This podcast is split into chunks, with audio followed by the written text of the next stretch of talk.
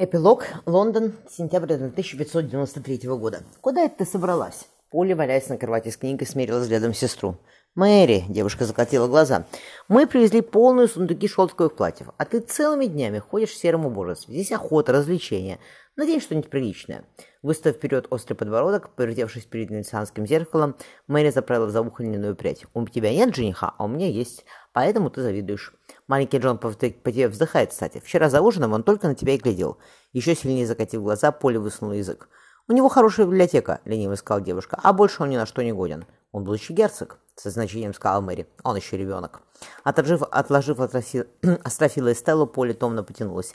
Сестра пристроила на голову охотничью шапочку. «Кажется, я знаю кого-то, кто давно не ребенок. Например, некий граф Ноттингем. Мэдди выглянула в большое окно, который спешился и поднимается на террасу. Вскочив, оправив гранатовое, отделанное золотым кружевом платье, Поля провела по шее пробкой от флакона с ароматической эссенцией. Запахло розами. «Ты куда-то?» Озабоченно поинтересовалась девушка. «Вот и иди!» Она подтолкнула сестру к двери резного дуба. «Скажи ему, что я спускаюсь». «Я в гонце не нанималась», — процедила Мэри. Подхватив с пола пищевальник какой-то мешок, сестра вышла. Оглядев увешанный шпалерами холл, Фрэнсис Говард, граф Ноттингем, смешливо сказал, «Мне кажется, или наш общий знакомый держит слуг только здесь? Я помню, что в Лондоне он живет значительно скромнее». Невидно мужчина в загрызанных грязью охотничьих сапогах чистил пистолеты, разложив их на столе. Поэтому, лорд Фрэнсис, все дела делаются в Лондоне. А в деревне он собрал оружие, мы только отдыхаем. Ваша усадьба тоже неподалеку. Усадьба, пробормотал Ноттингем. Сидя в Риме, сэр Роберт сложно уследить, в каком она состоянии. Граф махнул рукой, дом потихоньку разваливается. Вы, кажется, с севера? Из Натомерленда? Сэр Роберт пулей свистнул, лежащие в углу холла собаки поднялись. Мой предок служил Ричарду Третьему, отличился при осаде Бервика. Король наградил его землей, мужчина усмехнулся, правда, большей частью на болотах. Но птицы много, охота отличная.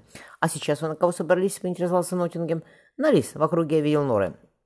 Сэр Роберт, Роберт уложил мешочки с порохом в охотничью сумку. «Мы недавно вышли из тюрьмы», — задумчиво сказал Ноттингем. «На вашем месте я тоже проводил бы как можно больше времени на природе. Справедливости ради, ради надо заметить, Роберт, Роберт щелкнул пальцами, собаки сели вокруг, что тюрьма Ее Величества в Депфорде значительно лучше тех, где я сидел на континенте. Кормили отменно. Такой пирог с почками даже моя покойная матушка не готовила. Пиво давали каждый день. Но лорд Фрэнсис охотится все же лучше не в одиночку. Мужчина, улыбнувшись, повернулся к лестнице. Лошади готовы.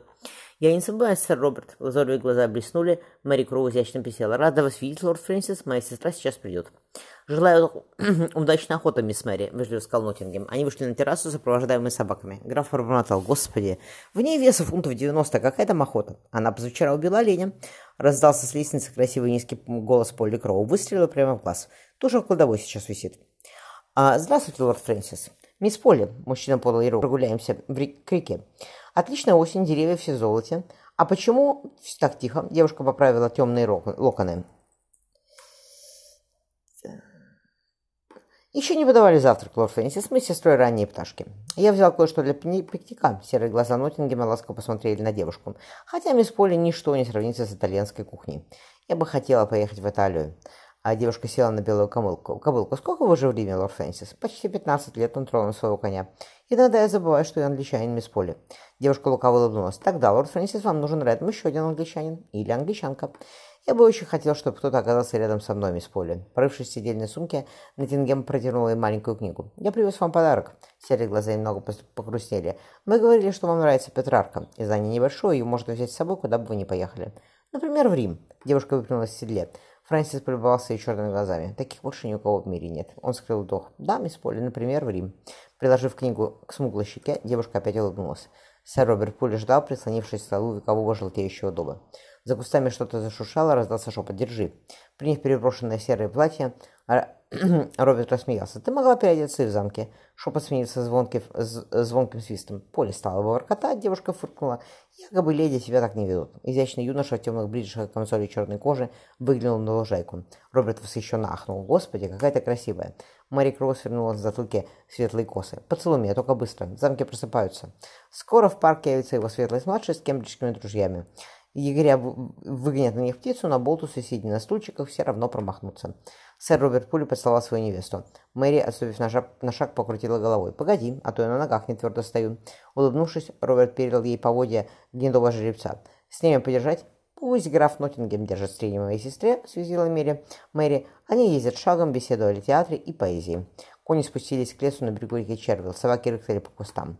Роберт заметил. Во-первых, отправимся к лисьим норам. Псы хорошие, парочку зверей мы возьмем. Мэри похлопала по пистолетам в сидельной кобуре. Кинжал мой тоже со мной. То, что ты у вашего годунож, годунова украла, украла, добродушно спросила жених. Всего лишь какой-то мелкой сошки из его свита, призналась Мэри. Во-вторых, во-вторых, Роберт прислушался. Помнишь загнанного этого дня оленя? Я уверен, что он здесь был не один. «Утрем нес щеголем». «Утрем нес щеголем», — отозвалась Мэри. «Если бы тебе не надо было уезжать». Роберт поцеловал маленькую, но сильную кисть. Меня ждут в Мадриде, а какой смысл венчаться, если мы расстанемся? Твоя матушка и наш общий знакомый правы. Работай, наберись опыта, а потом мы поженимся, и тогда станет легче. Мэри расхохоталась. Как ты сказал моей матушке, здравствуйте, меня зовут сэр Роберт Пули, я вышел из тюрьмы и спрошу руки вашей дочери. Твоя матушка и отчим и глазом не моргнули, добродушно ответил Роберт. Сразу видно, что их мало чем смутишь. Остановив лошадь, он взглянул в лазоревые глаза девушки. Господи, как я выдержу эти три года? Мэри приложила к щеке его руку. «Но ведь испания не опасно. Обещай, как говорится, над общей знакомой не лезь на рожон. Никогда таким не занимался и сейчас не собираюсь, уверила жених. Я хочу дожить с тобой до старости». Отец тоже хотел, горько подумала девушка. Вдохнув мшистый запах леса, она попросила. «Потом меня отвезешь меня на север, хорошо? Хотя бы ненадолго. Красиво у вас». «Очень». Роберт вспомнил усеянные серыми волнами, волнами ржей холмы и темную воду Тпида, за которыми взяла Шотландия. «Все будет хорошо», — мягко сказала девушка. Ты вернешься, и мы всегда останемся вместе, до самой смерти. Смотри, собаки забеспокоились. Роберт заставил себя отозваться, оторваться от ее тонких пальцев. Вот и норы. За дело, дорогая, я хочу вернуться хотя бы с двумя лисами.